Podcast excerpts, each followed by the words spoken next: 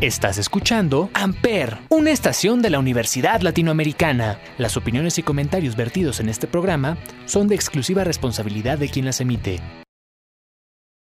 Amper Radio presenta.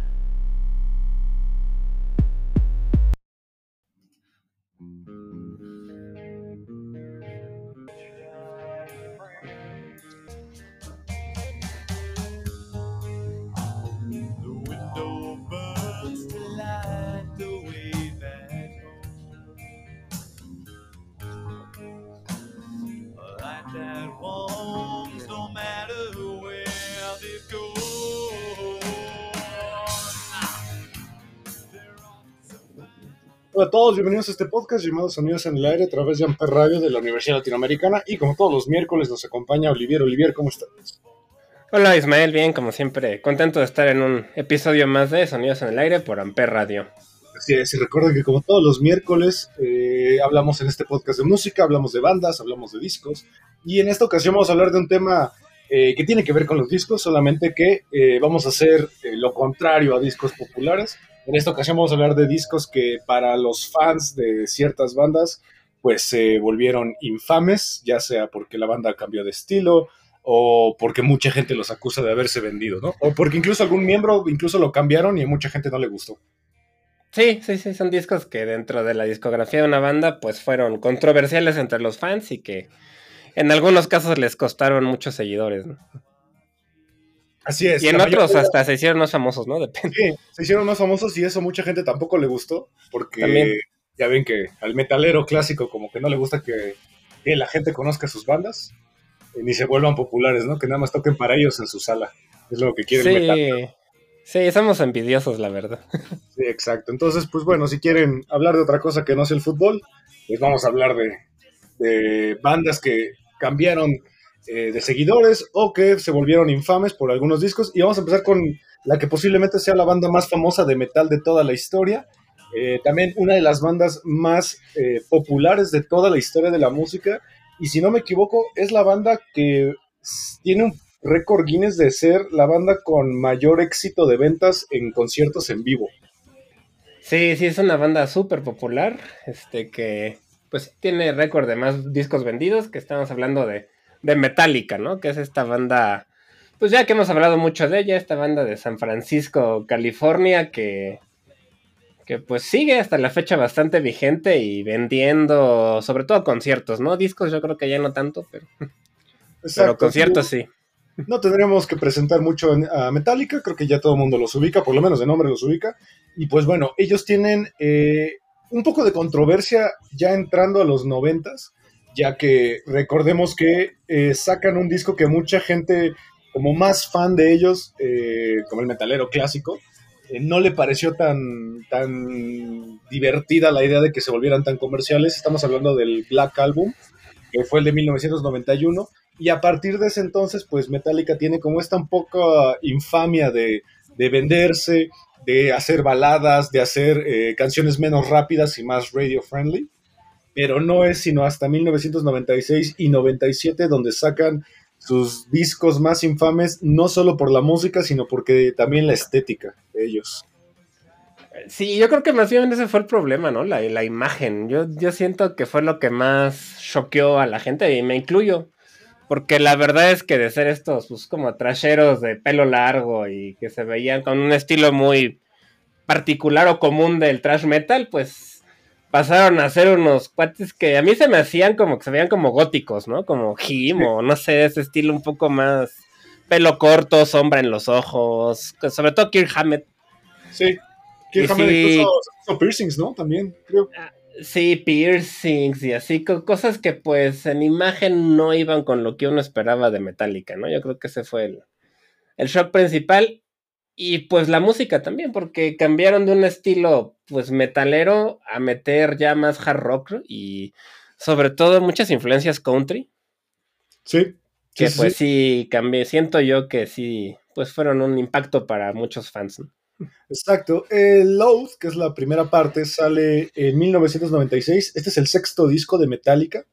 Eh, las portadas, pues bueno, de, de, estos dos discos son también un poco infames. Eh, por un artista que se llama Andrés Serrano. Es una obra de 1990 que se llama Blood and Semen, que es, lo, que, lo que dice que es. Es con sangre y nada más esparcido. Y pues bueno, a mí la verdad el Load y el Reload me gusta bastante. Eh, yo creo que mi canción favorita de, estos dos discos sería Until It Sleeps, porque aparte tiene un video que hace mucha referencia a, al Jardín de las Delicias del Bosco. Sí. Eh, y tiene una vibra más oscura, como toda esta gama de discos. Mama Said también es una canción que, se me hacía muy oscura. Y la verdad, a mí, a mí no me molestan nada, ¿eh? Ninguno de los dos.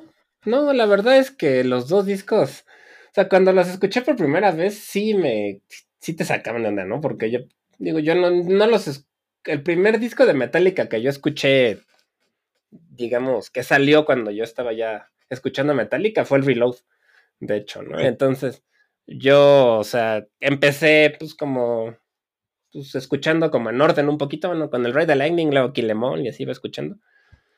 Pero ya cuando salió un disco de Metallica, pues yo, yo fue el Reload, ¿no? Que yo ya era fan. Digamos que los demás los escuché ya antes de haber sido fan. Sí, exacto. Y, y, sí fue un cambio raro de sonido, pero pues no, la verdad me gustan mucho porque siento yo que se sienten más maduros, como ya es un estilo que siento yo que evolucionó de una manera más natural que cuando intentaron regresar otra vez al metal con los otros discos después.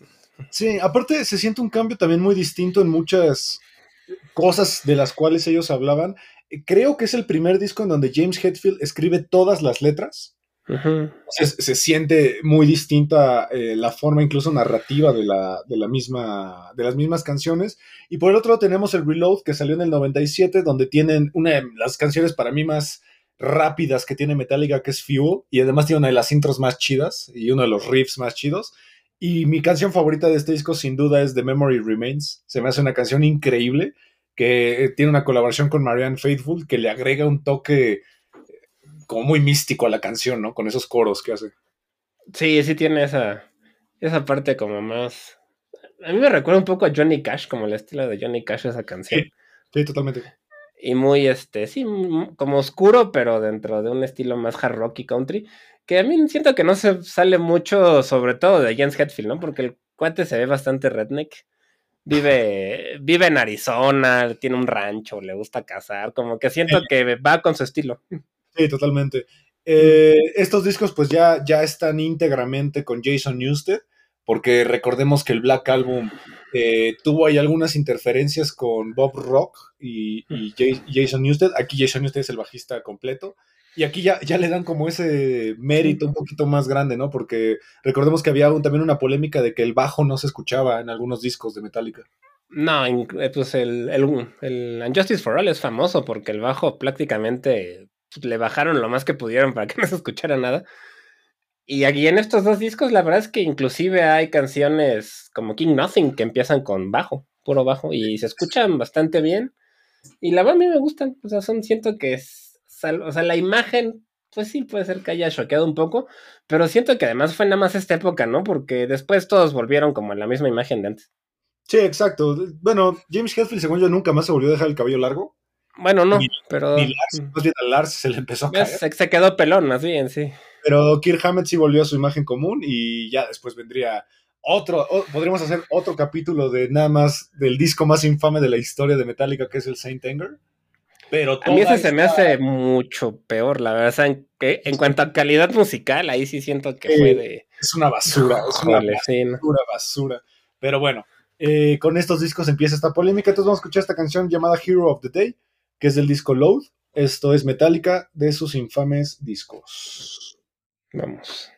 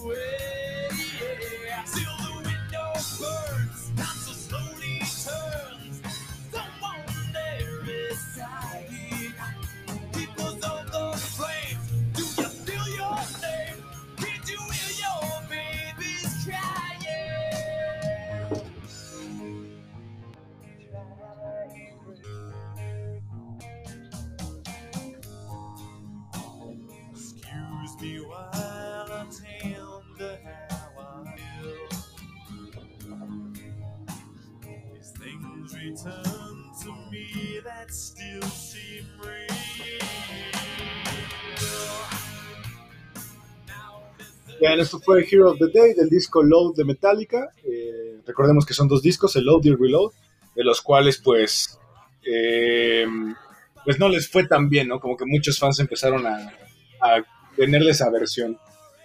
Pues sí, no les fue bien en cuanto a pues, crítica de muchos fans como de, de Hueso Colorado, como dijimos aquí. Pero en cuanto a ventas, les fue súper bien. O sea, los dos se terminaron en el número uno de las listas Billboard, ¿no? Y vendieron 680 mil copias. Y, o sea, los videos les fueron muy bien. O sea, comercialmente sí fue un éxito. Exacto, pero pues bueno, la verdad, el, fan típico metalero, pues tiene como mucha. Es muy aguerrido a, la, música de antaño y también es muy aguerrido a, que el metal siempre tiene que ser como rápido, fuerte y, y de cierta manera, ¿no? Entonces, pues la verdad Metallica tuvo, eh, tuvo esos problemas. Eh, vámonos con un disco que, una banda que también es de la misma gama de, Metallica, también son parte de los Big Four, del thrash metal estadounidense, porque recordemos que hay otro Big Four, que es el Big Four, este, que es europeo. Alemán, ¿no? Alemán, sobre todo. Alemán, y que bueno, estos son parte del Big Four estadounidense. Estamos hablando de la banda Slayer, de, la cual también tiene un disco bastante infame, es su álbum número 7 de 1998, que a mí la verdad me gusta bastante y se me hace la portada más chida de toda la discografía de, Slayer. Estamos hablando del Diabolus in Música. Sí, este disco que salió en 1998, el 9 de junio, y que pues fue un disco controversial, sobre todo porque Slayer se metió un poco en un estilo tantito más moderno, digamos, como un new metal trataron de meter elementos más modernos a su música. Que para, la verdad es que New Metal como tal, pues no, ¿no? Pero sí sonaba, pues un poco más comercial, si lo quieres llamar. Porque Slayer, la verdad es que yo nunca siento que haya hecho música comercial. No, para nada. Digo, si lo comparas con Metallica, no, para nada. No, sí, no, nada. Y eh, pues fue por eso controversial, sí. Exacto. Es un disco extraño porque eh, ellos manejan la misma temática que, manejan en casi todos sus discos, que es la religión, eh, la muerte, la guerra, los asesinos en serie, solamente que el sonido es lo que a mucha gente, pues la verdad, no, no le pareció tan, tan agradable. Todas las, la mayoría de las canciones están compuestas por el ex guitarrista, porque ya falleció, Jeff Hanneman. Eh, y pues bueno, mantienen la misma alineación de siempre. Jeff Hanneman, Kerry King, Tom Araya. Y no me acuerdo si estaba Dave Lombardo ya. Ya no estaba. No, aquí era ya Paul, Paul Bostaff. Exacto, ya no estaba eh, eh, Dave, Lombardo es el que Dave Lombardo, gracias. y eh, luego ya estuvo Paul Post. Exacto. Algo interesante es que Rick Rubin sigue siendo su productor, que Rick Rubin es como el rey de, del metal y del hip hop. Sí, sí es un cuate muy extraño, ¿no? Muy como que ha hecho música muy producida música como de muchos géneros, ¿no? Exacto. Sí, sí, sí. Exacto. Medio hippie, así medio raro. Exacto. Mucha gente, pues la verdad, eh, no le gustó nada. Eh, pero además Slayer ya venía de, una racha de discos que la verdad no, no fueron tan, tan exitosos. Eh, el último gran éxito que podríamos hablar de Slayer quizá es Season in the Abyss, pero es de 1990. después tienen el, una, una, un recopilatorio que también es un disco en vivo, que es el Decade of Aggression viene el Divine Intervention, que tampoco le fue. Está, a mí me gustó un buen también, pero sí. a mí, no, a mí no me gusta. Y In Dispute Attitude, eh, que también. ese también fue medio controversial porque era de pues, punk, muy punketo. Sí, exacto. Vienen covers de punk, que vienen bandas que a mí me encantaban, que era Minor Threat, por ejemplo. Este, tienen covers de los Stoogies, también por ahí. Pero pues igual la gente no, no le gustó. Porque también yo creo que Slayer es muy de nicho del metalero clásico, ¿no? Estereotípico. Es que Slayer tiene un poquito esa vibra tipo ACDC, así que es que como que la gente espera que hagan el mismo disco una y otra vez. Exacto, ACDC Y, y cuando le mueven tantito, este, pues se enojan algunos, ¿no? Exacto, y además es un disco bastante largo, dura 50 minutos, lo cual eh, para hacer Slayer no, no, no es tan normal. Sus discos en realidad son cortos, y de hecho sus canciones son cortas. Sí, son, pues el Raining Blood dura media hora, ¿no? Y, va rapidísimo, sí. Exacto, pero pues bueno, estuvo en el número 31 en el Billboard. Nada más, en mi opinión, es porque eran Slayer, no tanto porque a la gente le gustara el disco. Aunque yo creo que es un disco que hay que darle otra oportunidad. La verdad, a mí me parece fantástico. Eh, y la portada, sugiero que la vean también. Yo creo que la portada te, induce un poco a descubrir el disco, ¿no? A mí me recuerda mucho a Hellraiser, no sé, cómo tiene es como un, como un tipo Pinkhead mm, sin los clavos, no sé, así se me hace. Sí, sí, totalmente de acuerdo. Entonces, vamos a escuchar eh, una canción de este disco. Esta canción se llama Bitter Peace, del disco Diablo sin música. Este es Slayer, su séptimo disco, un disco infame. Vamos.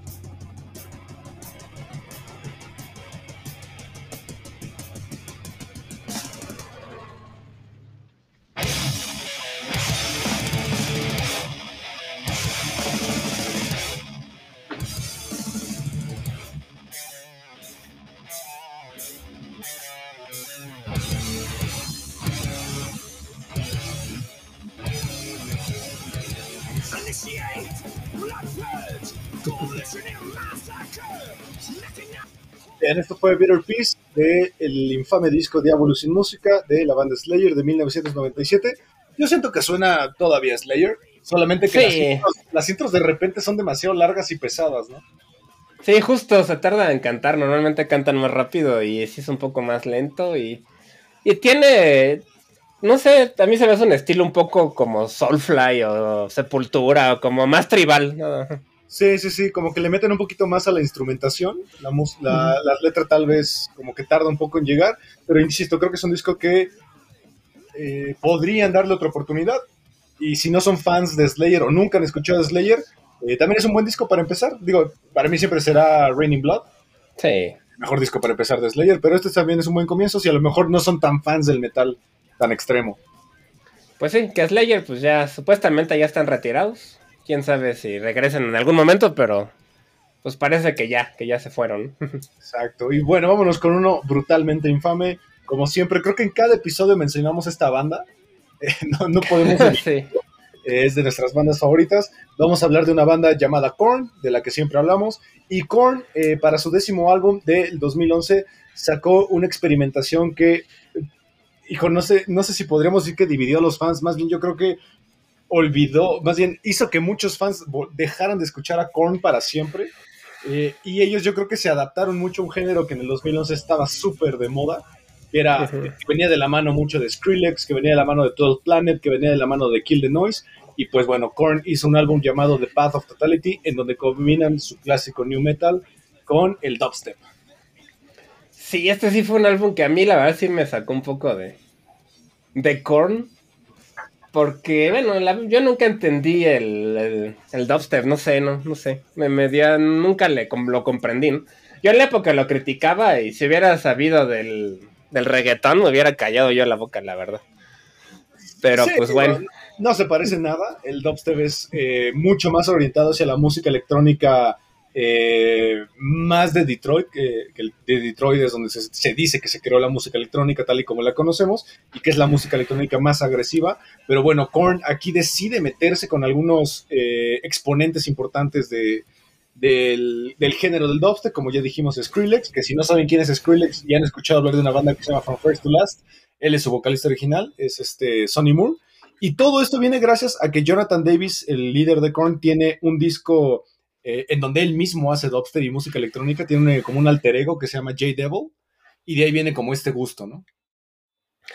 Pues sí, pues es que es un álbum del 2011, del, de diciembre, que pues el mismo Jonathan Davis dijo que pues estaba como, que quería hacer algo nuevo, ¿no? Que quería como incursionar en nuevos, en nuevas tendencias de la música y que pues ya estaba un poquito cansado de tocar la misma música una y otra vez y pues quería incursionar en un género un poco más nuevo, siendo core, ¿no? O sea, que no quería hacer un álbum de dubstep, sino que quería más bien, pues, meter un poco del dubstep, pero seguir siendo core, ¿no?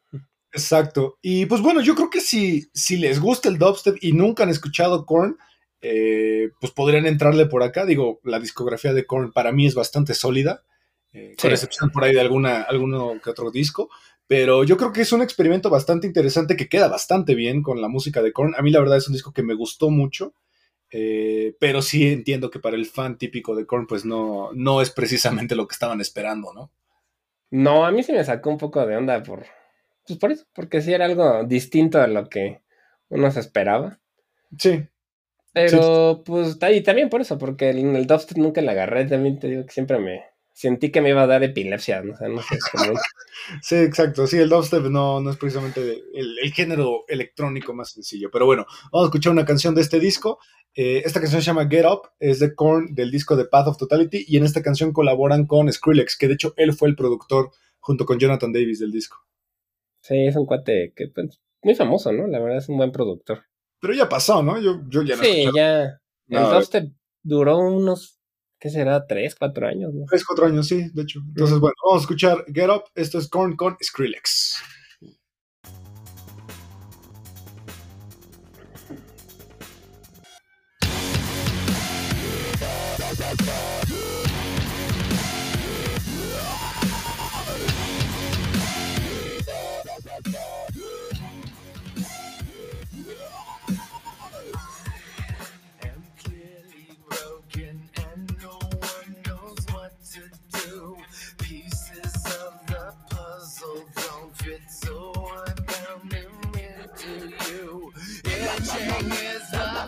Inside, screaming out to come alive. It's just doing what it's gonna do.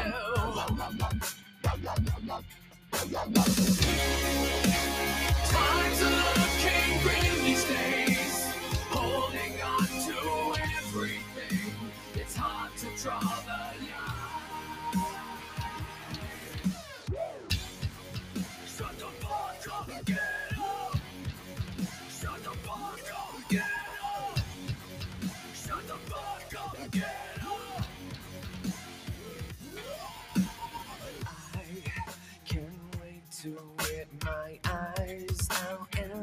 the you peace through pain is precious, especially when it's done by you. Is the out to come alive. It's just it's gonna do.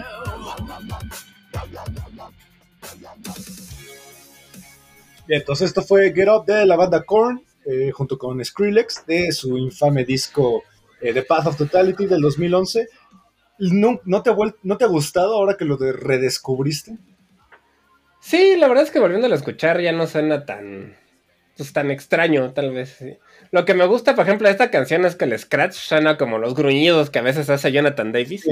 Sí. Y que queda padre, o sea, sí se escucha como si fuera él cantando, no sé. Sí, aparte, eh, yo creo que la voz de Jonathan Davis queda muy bien con este estilo. Y el bajo de Fieldy, recordemos que aquí todavía Philly está con ellos. Se escucha bastante bien. Yo creo que le queda muy bien este estilo. Sí, sí, sí. La verdad es que ya se escucha mucho más. Pues. Pues no sé. O sea, ese ya, ya como que ya le agarró un poquito más. Yo creo que tuvieron una crisis de edad. Sí, más, más, bien, sí. Tuvieron una pequeña crisis y yo creo que se adaptaron a un género que pues más que nada estaba de moda, ¿no? Sí, sí, yo creo que sí también tiene que ver con eso. Está bien. muchos lo hacen, ¿no? La verdad es que muchos. Sí, totalmente. Eh, vámonos con una banda que a mí, la verdad, este disco sí me decepcionó mucho. Era de las bandas que yo, con las que descubrí el new metal. Eh, una banda que yo respetaba muchísimo. Bueno, respeto hasta la fecha, la verdad.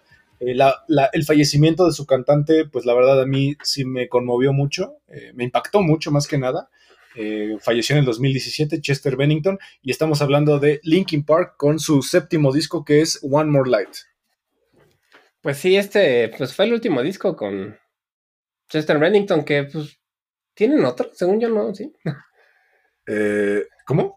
O sea, si Linkin Park tiene otro disco sin Chester Bennington. Ah, no, no han vuelto a sacar nada. Bueno, eh, Mike Shinoda tiene discos eh, solista, donde invita a miembros de Linkin Park, pero no este. No, no tal cual como Linkin Park, solo como solista. Sí, por eso sí, pues es que bueno, en Wikipedia dice el último disco con Chester Bennington, pero pues es que es el último disco realmente de, de Linkin Park, ¿no? Pero sí fue un disco del 2017 que pues también fue controversial porque ya se escuchaba mucho más pop, ¿no? Mucho más pop rock, pop, como que ya un sonido que yo siento que ya estaban tratando de imitar a otros artistas.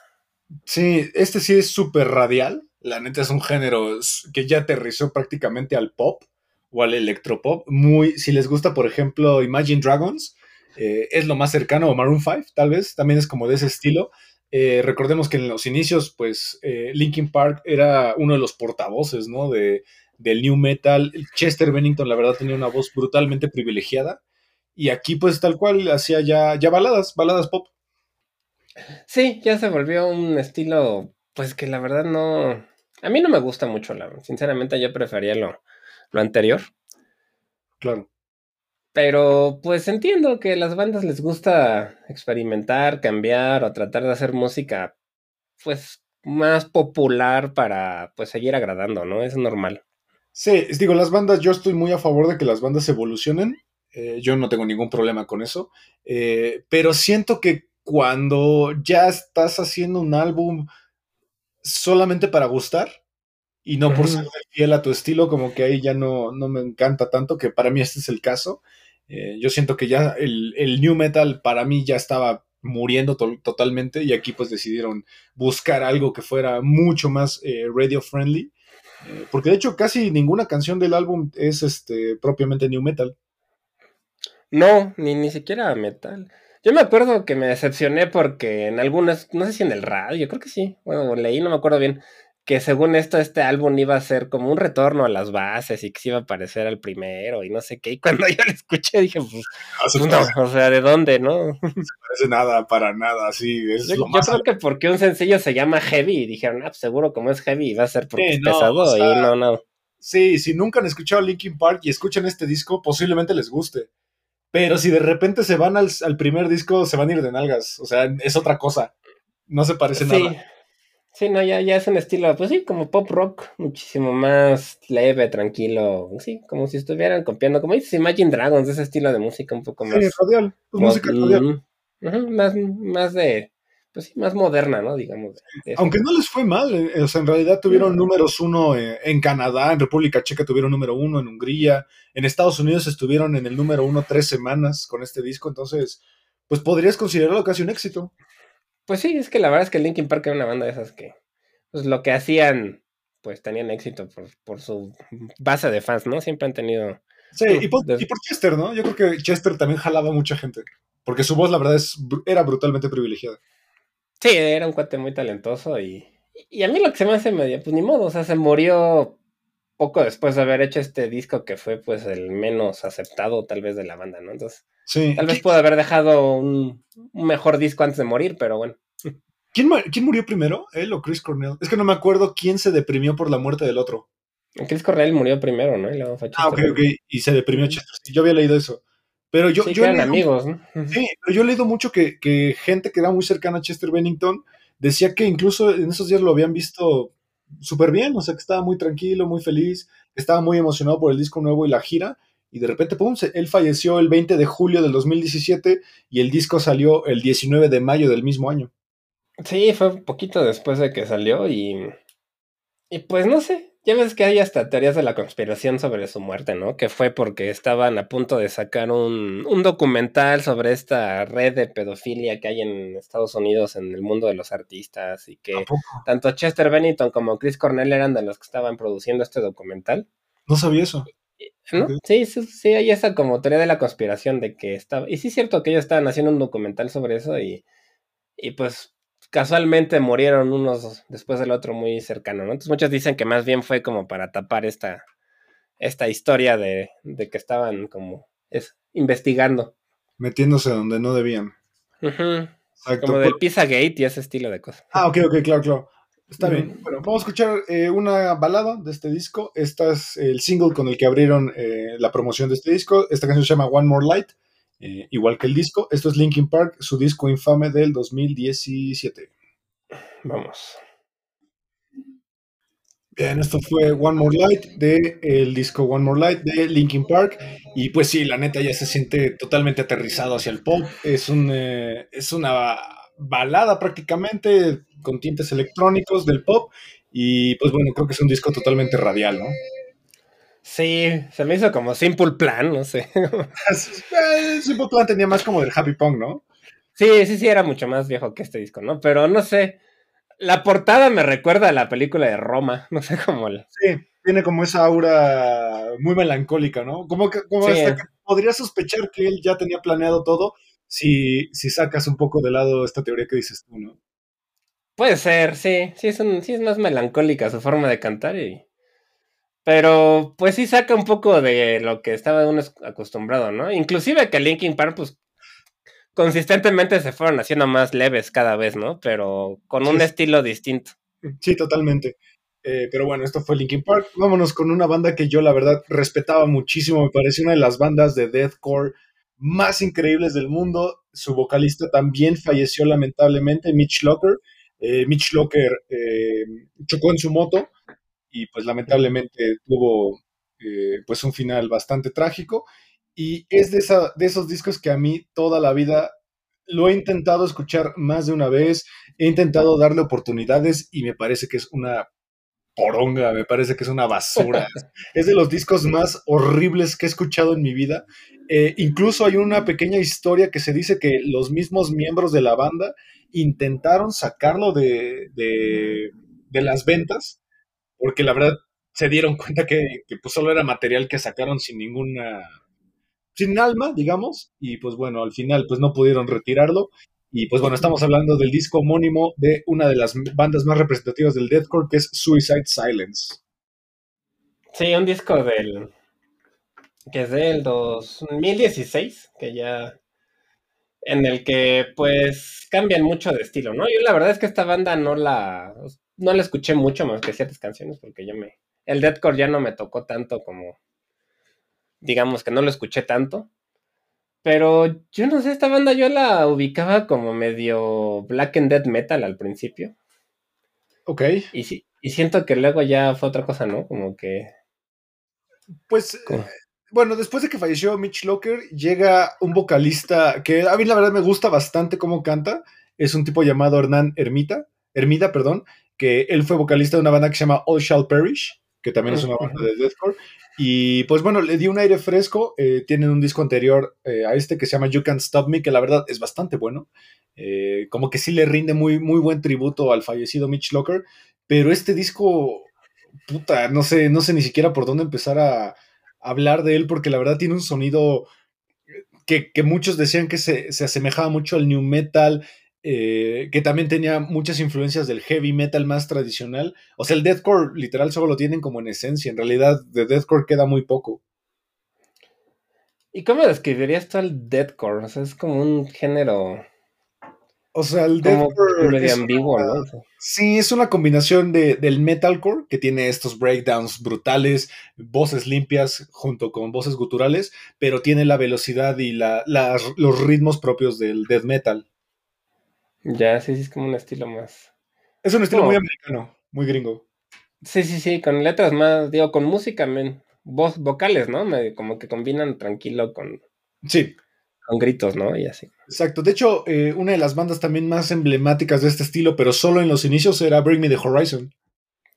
Sí, sí, sí, justo esa banda que cambiaron muchísimo, ¿no? Sí. Eh, otra cosa de la cual también podríamos hablar un episodio completo de Bring Me the Horizon. Pero Suicide Silence es una banda que yo, la verdad, digo, ahorita traigo incluso mi playera de Suicide Silence. Yo los amaba, la verdad, era una banda que, que incluso al, al Knockfest eh, es de las bandas que yo quería ver.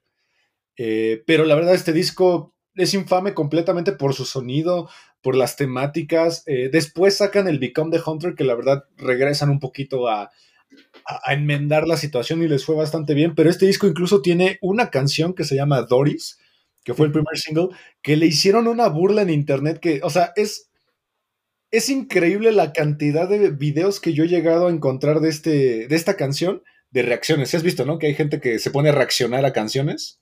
Sí, sí, sí. Ve, ve, y una cantidad que solamente es dedicada a esta canción que es divertidísimo ver que cuando llega el coro la gente dice, what the fuck, o sea, ¿qué, qué acabo de escuchar? ¿Por qué? ¿Esto es Suicide Silence? Y, Sí, y- no sé, es que está. es, es horrenda, es una canción horrible, horrible y que tiene el coro más molesto de la historia de la música. Vamos a escucharla. Esta canción se llama Doris, del disco homónimo de Suicide Silence, su, quinto disco del 2016. Escuchen esta basura, sí, es, es basura, es, es música horrenda. Escuchen esto. Esto es. Vamos.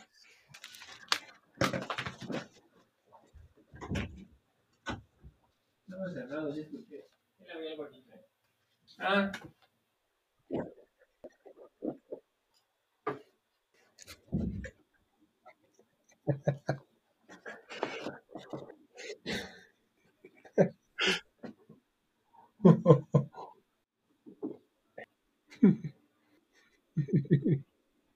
Bien, esto fue Doris de- del disco homónimo de Suicide Silence. Es, o sea, te, te rompe completamente la, la idea que estaba manejando del death metal. Sí, sí, está rarísimo ese corito, como. ¿Quién tomó esa decisión? No sé. Siento que se quisieron aventar como un coro tipo chino moreno y nada más no le salió chido. Sí, sí, sí, o sea, es, es muy, muy como del estilo. De hecho, si lo hubiera hecho Chino Moreno de Deftones, lo hubiera hecho increíble. Sí. Pero aquí es horrible, o sea, de repente te destruye la canción y para mí lo único que te provoca es que todo el resto sigas esperando a ver si lo que escuchaste fue real. O sea, te- ¿sabes? Sí, sí entiendo que se haya vuelto meme, pues sí. Es la canción del que es horrible. Es, un- es disco que, yo digo, escúchenlo nomás porque la verdad es divertido hacerle burla, pero si de hecho se van a clavar a- al death metal o al deathcore, no lo escuchen, o sea, sí que sea el último. Porque Silence es una banda que es, que es muy respetada dentro del mundo del metal. Sí, o sea, que tampoco es que sea súper fresa, pues no, ¿no? Pero sí, sí, ese corito sí saca de, de onda. Y además suena medio demo, ¿no? Siento que la producción suena medio cruda, no sé. Eh, suena muy cruda. Eh, se supone que aquí estaban en un bloqueo artístico. De hecho, después de este disco se sale el guitarrista principal. Eh, y pues bueno, como que tienen como toda esta reestructura, pero pues por lo que he visto de, sus, eh, de su material nuevo y del disco anterior, pues como que sí retomaron un poquito el camino, pero pues lamentablemente queda esa mancha en su historial del jiji. Bueno, pues todos tienen algo así como raro, ¿no? Exacto. Y pues bueno, vámonos con uno de los artistas que yo más respeto en el mundo a nivel artístico. Como persona seguro es una mierda y seguro es una persona espantosa porque se ve, y creo que nunca lo ha ocultado, él siempre ha tratado de que todo el planeta Tierra lo odie y creo que lo ha logrado con creces.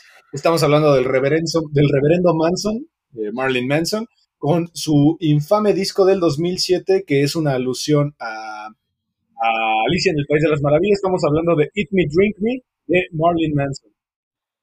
Sí, en Brian Warner, ¿no? Que es su, su nombre real.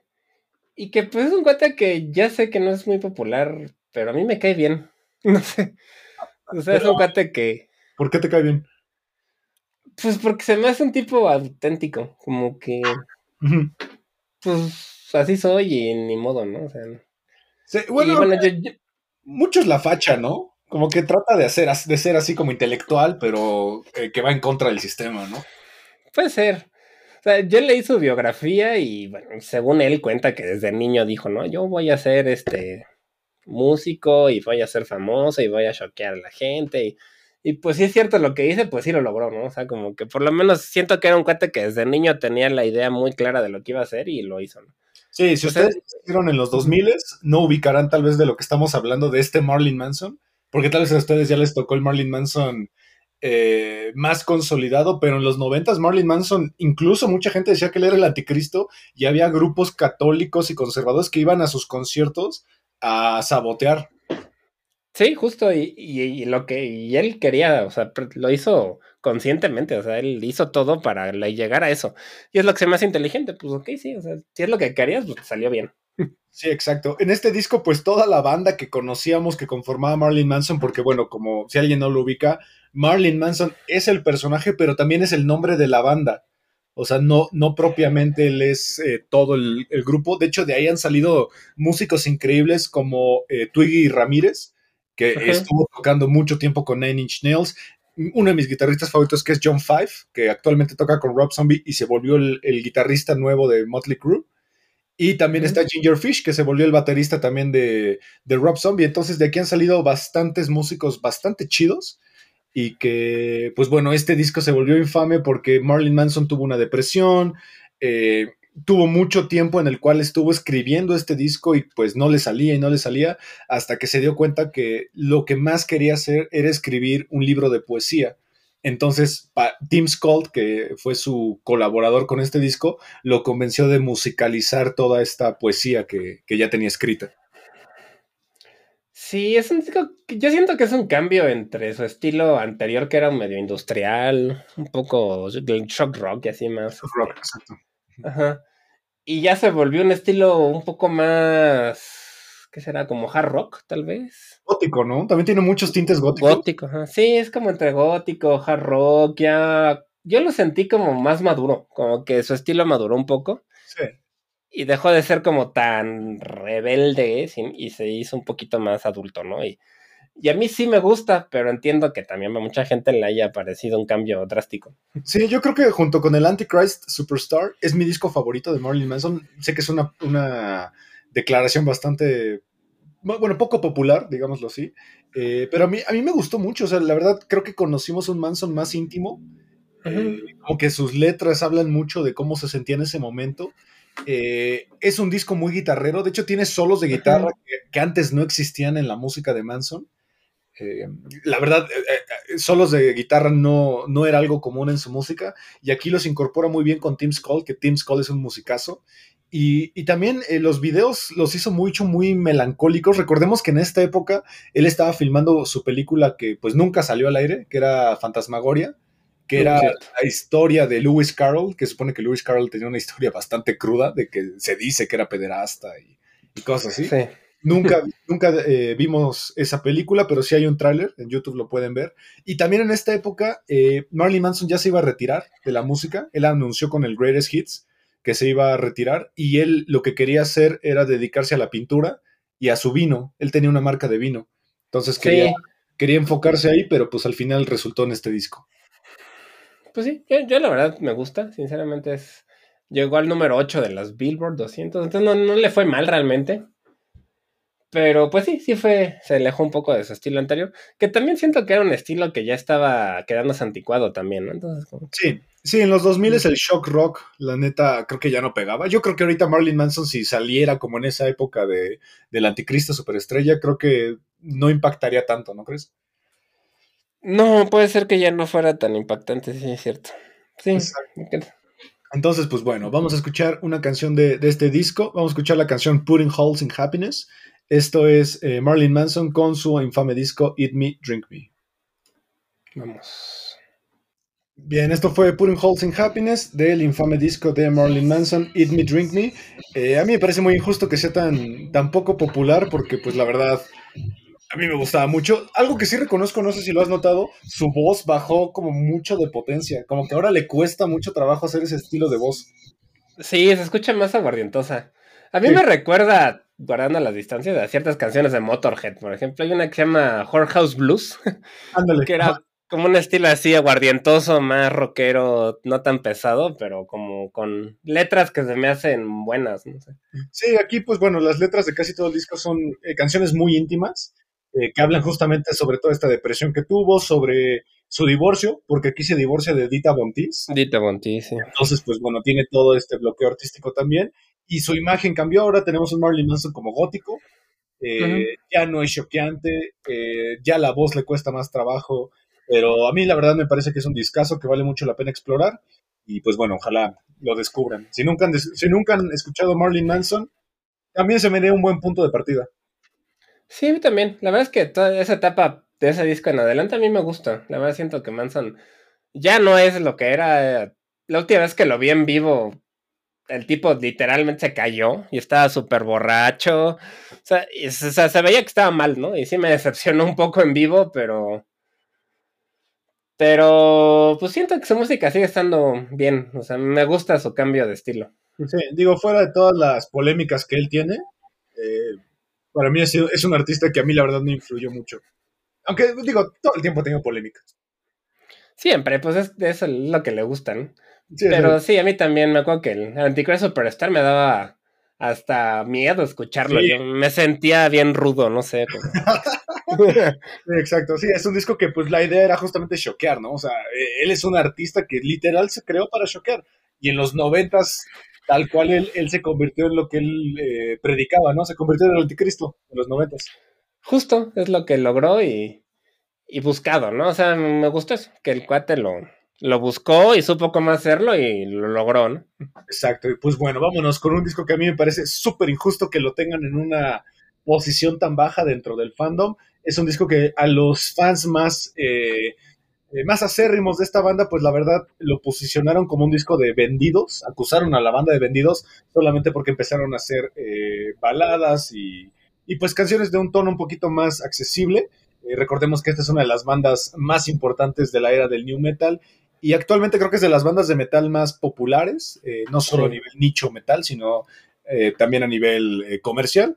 Estamos hablando de Slipknot con su disco del 2004 llamado Volumen 3 de Subliminal Verses. Sí, eso es un disco que a mí me gusta mucho. De hecho, es mi disco favorito de, de Slipknot. Tiene de las canciones más. Pues que a mí me parecen más famosas y que a mí me gustan más. Es un disco producido por Rick Rubin, que tal, tal vez por ahí viene un poco ese cambio, ¿no? Porque Rick Rubin es como famoso por cambiarle un poco el estilo a las bandas, ¿no? Sí, Rick, Rubin, pues recordemos, como ya dijimos hace rato, eh, él se metió mucho al hip hop, él descubrió los Beastie Boys, él produjo uh -huh. discos de Ron DMC, pero también tiene esta parte de que él produjo los discos más importantes de los Red Hot Chili Peppers, eh, de System of a Down, de Slayer, entonces pues sí, Rick Rubin como que siempre ha sido un productor que está mucho más orientado a la música, pues sí, radial, ¿no?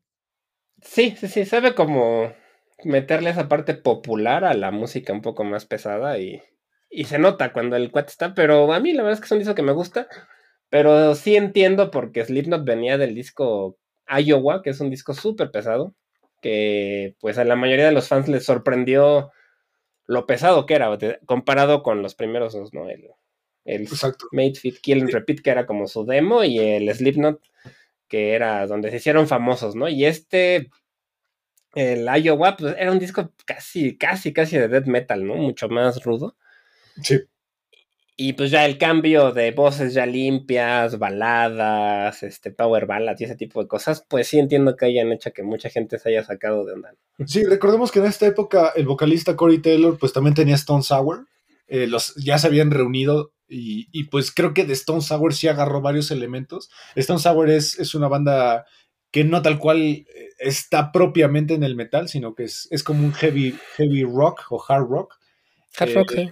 Y pues bueno, en esta grabación decidieron meterse a, a, una mansión, que es la The Mansion, que está en Los Ángeles, donde Rick Rubin suele grabar varios de sus obras maestras. Ahí también se encerraron los Red Hot Chili Peppers a hacer el Blood Sugar Sex Magic.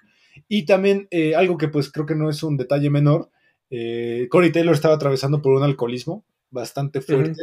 Había muchos problemas entre los miembros, que es algo que también eh, se habla mucho de esta banda, que entre ellos muchos no se llevan bien. Entonces, pues creo que son varios elementos que hicieron que este disco pues se convirtiera en lo que es. Aunque le fue bastante bien, ganaron un Grammy por el single más importante de, esta, de este disco que es Before I Forget, eh, que también es una canción que incluso apareció en los Guitar Heroes. Entonces, de ahí se volvió bastante popular. Y pues bueno, tiene canciones que se volvieron ya parte importante del setlist de Slipknot, como es eh, Duality, eh, las dos Vermilion, Before I Forget y The Nameless. Sí, pues tienen de las canciones más famosas de Slipknot vienen de este disco. O sea, Duality creo que es el número uno de sus canciones en escuchas de Spotify y todo eso. Y, pues es de, este disco, ¿no? Yo creo que también algo que importa es que en este disco es cuando ya se sabía quiénes eran. Antes, en, en los primeros, no sabías quiénes eran sin las máscaras. Y en este ya es cuando se empezaron a dar a conocer por sus nombres, ya les conocías los rostros. Y yo creo que eso también les quitó un poco de esta mística que tenían de... Porque al principio pues era súper importante eso, que no sabías quiénes eran y, ese misterio también era parte de la banda. Sí, exacto. Aquí ya sabíamos, pues, por lo menos quién era Corey Taylor eh, por Stone Sour. También sabíamos quién era James Root porque también estaba en Stone Sour. Y sabíamos quién era Joy Jordison porque él estaba en una banda que se llamaba The Murder Dolls. Murder Dolls, sí. Entonces, pues ya De hecho, yo conocí primero a Joy Jordison pues porque se le notaba el cabello y todo. O sea, sabías que era ese cuate y dices, ah, ese es el de Slipknot. aparte su máscara se parece mucho a él. A la pintura, o sea, sí, sí, sí. Él se parece a su máscara, entonces como que no era mucho misterio. Eh, que como bien dices tú, no fue una de los de las grandes cosas que tenía Slipknot para ofrecer, ¿no? Que no sabías quién eran. Sí, sí, duraron, pues sí, dos discos, por lo menos casi tres, sin que supieras quién eran. Y ya en esta ya se sabía, entonces creo que sí le quitó un poco de la mística. Exacto. Pero a mí, a mí la verdad es que me gustan las canciones. Sí, de hecho, eh, la revista Kerrang, que es una revista súper importante de metal, eh, puso a, este disco en el número 31 de los 50 mejores discos de metal del siglo XXI. Y yo creo que está bien. Sí, sí, la verdad es que Slipknot es una banda muy... Pues que impuso tendencia y sigue siendo muy popular. Es de las bandas igual más famosas del mundo, ¿no? sin importar el género. O sea, es una banda muy grande. Digo, tienen su propio festival. También. Que de hecho va a venir en... ¿Cuándo es? ¿En marzo? ¿Mayo? ¿Por ahí? Bueno, no, por ahí. Pues ya decía, poco, mm, falta poco. Que, que, marcaría incluso uno de los regresos del metal más esperados de la historia, que es Pantera. Sí, el Pantera.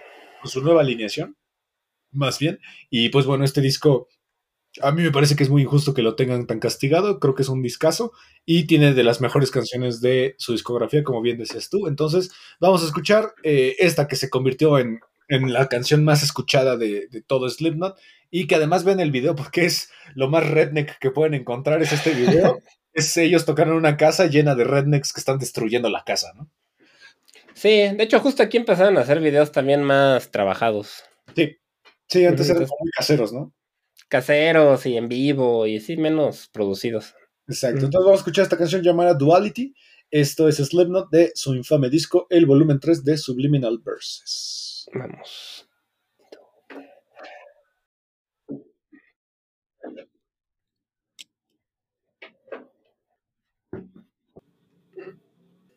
Bien, esto fue Duality de Slipknot de su infame disco, el volumen 3 de Subliminal Verses. Hay un canal en YouTube que les recomiendo bastante si les gusta ya clavarse la música que se llama Sean Track. Eh, mm, Sean Track hace un desglose de canciones o de géneros musicales y los explica rítmica e instrumentalmente y hace un desglose de esta canción y la neta tiene tantos elementos porque digo, si alguien no ubica Slipknot, Slipknot son nueve güeyes dos percusionistas, un baterista, dos guitarristas, un bajista, un DJ, un sintetizador y Corey Taylor, el vocalista. Y tú, uno pensaría tal vez en dónde se mete todo, todos estos miembros y los desglosa y la neta se siente bien chido como, como sí están cada elemento. Sí, sí, se. Hasta sus como keks de cerveza se escuchan. Con bats, que los tacan con bats y todo. O sea, sí tienen su, su chiste, ¿no? Aunque a lo mejor, como tú has dicho, sí es demasiada percusión igual, pero... Sí, yo si quitas a, los dos percusionistas, yo siento que Slipknot seguiría siendo igual de chido. Pero pues, ¿qué haría el Sean Gray, que es el. Nada. Sean Graham, perdón. El payaso que es el creador de la banda y es el que toca los cakes. Ay, pues que se vuelva productor y ya, pinche güey. Nada más es Puede ser. Igual sí. Pero bueno, al final Slipknot es una banda sumamente respetada y es de las bandas más populares y, y conocidas, ¿no? De la historia de, del metal actual. Sí, del metal, digamos, noventero para la fecha. Exacto. Y pues bueno, ya para cerrar este episodio, vámonos con, para mí, una de las cinco bandas que me cambió la vida, que me, que me hizo ver la música de una manera mucho más, voy a atreverme a decir la palabra, mucho más inteligente, eh, porque la verdad tienen una discografía que se dice que, que es mucho más allá de lo que uno puede escuchar, o sea, que, que hay que indagar un poquito más en la música de, esta- de estos tipos para, para poderle agarrar la onda. Actualmente, pues se cree que ya están separados, que ya con el último disco que sacaron eh, llamado Moon Shaped Pool, eh, marcaban su final, pero tienen una discografía que casi podríamos decir que es impecable, eh, desde su primer disco que pues tiene una de las canciones más cobereadas y conocidas de la historia de la música, Creep, eh, hasta el último que es A Moon Shaped Pool, la verdad es música bastante chida, son unos tipos que yo respeto muchísimo y que a mí me parece increíble que hasta la fecha jamás se separaron, siguen siendo los mismos cinco, pero que cada Sí, uno claro. tiene, tiene proyectos distintos y los dos más importantes son el proyecto de Tom York eh, como solista y como Atoms for Peace y como creador de bandas sonoras y Johnny Greenwood, que Johnny Greenwood ha hecho bandas sonoras para películas sumamente importantes de Hollywood. Sí, la verdad es un. Es como un Trent Reznor, antes de Trent Reznor, ¿no? Como que Es un tren empezó a meterse en los soundtracks y Trent Reznor como que se la mató después, pero.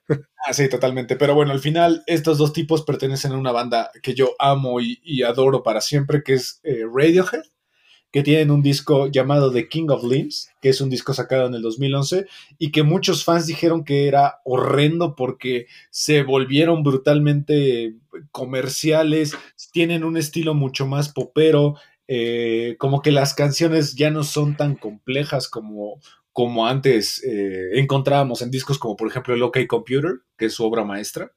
Eh, y aquí pues la verdad, a mí me gusta mucho el disco, tampoco voy a decir que es una joya, eh, no, me, no me parece su mejor disco ni por asomo, pero la verdad es un disco que respeto mucho y que para mí sigue sonando igual, sigue sonando Radiohead. Sí, es que lo que te iba a decir, que realmente a mí Radiohead no se me hace que haya variado demasiado su sonido después del Pablo's Honey, tal vez, que es el primero. Como que no siento que hayan cambiado su sonido tanto, ¿no? Pero, por ejemplo, a mí se me hace más pop el OK Computer que el este, The King of Limbs. ¿Sí? ¿Se te hace? Pues tiene canciones es- mucho más famosas, mucho más pegajosas, siento. Sí, pero la verdad a nivel instrumental el, el OK Computer es un disco muy cerebral, creo. O sea, es un disco que hay que ponerle atención a muchas cosas, eh, porque están pasando muchas cosas al mismo tiempo. Ellos tocan muchísimos instrumentos y, y además son, son bastante precursores de, de meter música electrónica compleja a bases rítmicas del rock. Sí, es cierto, pero eso pues lo han hecho desde hace un montón, ¿no? O sea, Sí, de acuerdo. sí, o sea, realmente, a mí se me hace más, inclusive Creep, por ejemplo, Sí. se me hace más, más pop que cualquier canción del, de The King of Limbs. Sí, de hecho, digo, dato curioso de Creep, la primera vez que vinieron a México le tuvieron que tocar tres veces, porque la gente no se sabía otra canción. Que por eso ya la odian, ¿no? Supuestamente ya no la tocan en vivo. Sí, y de hecho, mucha gente de broma, digo, es una broma que tal vez ya no es tan chistosa, mucha gente de broma le lleva a Tom York, eh, cuando firma autógrafos, el single de Creep para que lo firme y él dice que no, que no los va a firmar. pues no lo dudo, es que sí es de las, la más conocida. Siento que es una canción que sí marcó mucho la, como el ánimo adolescente de los noventas. Yo, yo la comparo ¿Eh? mucho con Where is My Mind. de los Sí, sí tiene. Justo, sí, ¿no? tiene- sí, sí tiene esa vibra de adolescente atormentado. Sí, totalmente. Pero tienen mejores canciones. Yo, la que más me gusta a mí creo que es Fake Plastic Trees, me gusta un montón. Uy, y ese video es un Ujú. estilo de cinematografía. La Sí, está bien padre. Es un gran video, es una gran canción y es un gran disco de, de Benz. Es de Benz. Sí, Eh, Sí. Pero para mí Loki Computer siempre será sí, su obra maestra. Sí, ese video del cuate que se empieza a cortar solito los brazos y las piernas. Está bien bueno. Exacto, es ese, justo es ese. Eh, pues bueno, a nivel crítica no le fue tan mal. Eh, los críticos dijeron que era un buen disco. El único problema es que los fans no lo recibieron tan bien. Eh, porque pues justamente dijeron que ya se habían suavizado, que ya se sentían incluso ellos mismos cansados, que es un disco muy flojo aunque yo creo que es el inicio de una etapa muy chida en Radiohead, porque aquí es donde contratan a un segundo baterista que es eh, Cliff Dimmer, que Cliff Dimmer es un baterista sumamente respetado dentro del, mundo del jazz y que también fue baterista de una de mis bandas favoritas que es Portishead. Eh, tiene como esa vibra, porque este disco, en mi opinión, fue un preámbulo para lo que sería su último disco, que es A Moon Shaped Pool, que es un disco prácticamente casi de jazz experimental. Pues sí, si lo ves de esa manera, sí es un disco mucho más experimental. Es muy raro, es un disco bien raro. Me gusta la de Weird Fishes, hasta el video con los peces ahí todo raro. Ese es el In Rainbows. Ese es el In Rainbows. ¿Ese es el In Rainbows? Es de un disco antes. Que de hecho, el In Rainbows tiene algo muy curioso porque lo regalaban en internet. Sí, te ofrecían eh, que tú pagaras, ¿no? Sí, tú podías donar. Quisieras. quisieras. Pero si comprabas la, la versión física, te venía la caja con los stickers y el disco para que tú compraras nada más la carcasa de tu disco y lo armaras tú. Estaba bien chido eso. Es buena idea. Porque este de Kimba Flim, según yo, fue de los primeros discos que salieron exclusivamente en descarga al principio. Sí, estaba para descarga en WAV y en MP3. Es cuando como que iTunes empezó a cobrar mucha fuerza. Sí. Y, fue de los, según yo, de los primeros discos que salió así solo de descarga y ya después en marzo lo sacaron ya físico. Sí, también otro disco que salió como en este formato es eh, The Sleep y Ghost de Nine Inch Nails. Ellos también se metieron mucho a este mundo de que la gente donara, que es el crowdfunding de alguna manera, ¿no? Sí, ajá, como dar el disco para que lo descargue. Yo me acuerdo que sí lo bajé y no doné nada. Qué marro. sí, la verdad. Pero bueno. Que es algo que se hace mucho, por ejemplo, en SoundCloud. Eh, ahí puedes descargar discos eh, gratis. Eh, también se hace mucho en todos estos foros de música independiente. si quieren indagar un poquito y métanse y hay discos que te los regalan. Y te regalan toda la discografía en algunos artistas, porque la idea justamente es que pues para ellos la mayor promoción es que conozcas el material, ¿no? Sí, sí es lo que buscan, ¿no? y pues la mayoría de los artistas viven más de los conciertos, ¿no? Exactamente. Pues bueno, con este disco nos despedimos de este episodio que quisimos hablar de algunos discos infames que pues eh, la crítica o los fans pues los, los destruyeron un poco o que pues no han sido muy valorados debido a que muchos de ellos se les acusa de haberse vendido, de cambiar de estilo o que algún miembro que llegó o se fue pues ya no, ya no gustaba tanto. ¿no? Sí, discos que a muchos no les gustaron y pues que les costaron fans a algunas bandas y que en algunos casos las hasta ganaron más, ¿no? Como pues, Slipknot, por ejemplo, creo que a partir de eso ganó más. Totalmente, aunque también tenemos el caso contrario, ¿no? De Metallica, que a lo mejor muchos fans acérrimos se, se fueron. Pues sí, Metallica creo que es un grupo que sigue teniendo casi la misma base de fans así como rudos desde, desde los noventas, ¿no? Sí, aunque tiene muchos detractores, ¿no? También. Detractores y algunos nuevos chavitos que van escuchando y así, pero así como siento que la base base sigue siendo de la misma. Exacto, y pues bueno, con esta, con este disco nos despedimos. Esto fue eh, Sonidos en el aire a través de Amper Radio de la Universidad Latinoamericana. Gracias por escucharnos otro miércoles aquí en Sonidos en el aire. Oliver, muchas gracias. Muchas gracias a ti, Ismael, como siempre, y gracias a Amper Radio y a la ULA. No se olviden de revisar los otros proyectos de Amper Radio y nuestro podcast de cine 35 milímetros. Así es, nos vemos el siguiente miércoles y hasta la próxima. Nos despedimos con esta canción llamada Lotus, Lotus Flower del disco The King of Links de Radiohead. Hasta la próxima. Hasta la próxima.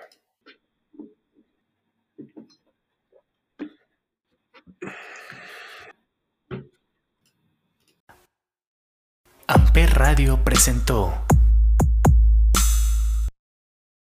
Amper, donde tú haces la radio.